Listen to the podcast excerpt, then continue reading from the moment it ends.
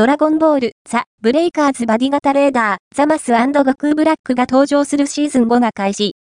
クロスプレイ機能も実装。バンダイナムコエンターテインメントは、PS4、Xbox One、Nintendo Switch、PC、Steam 用ソフト、ドラゴンボール、ザ・ブレイカーズにおいて、2月29日よりシーズン5を開始した。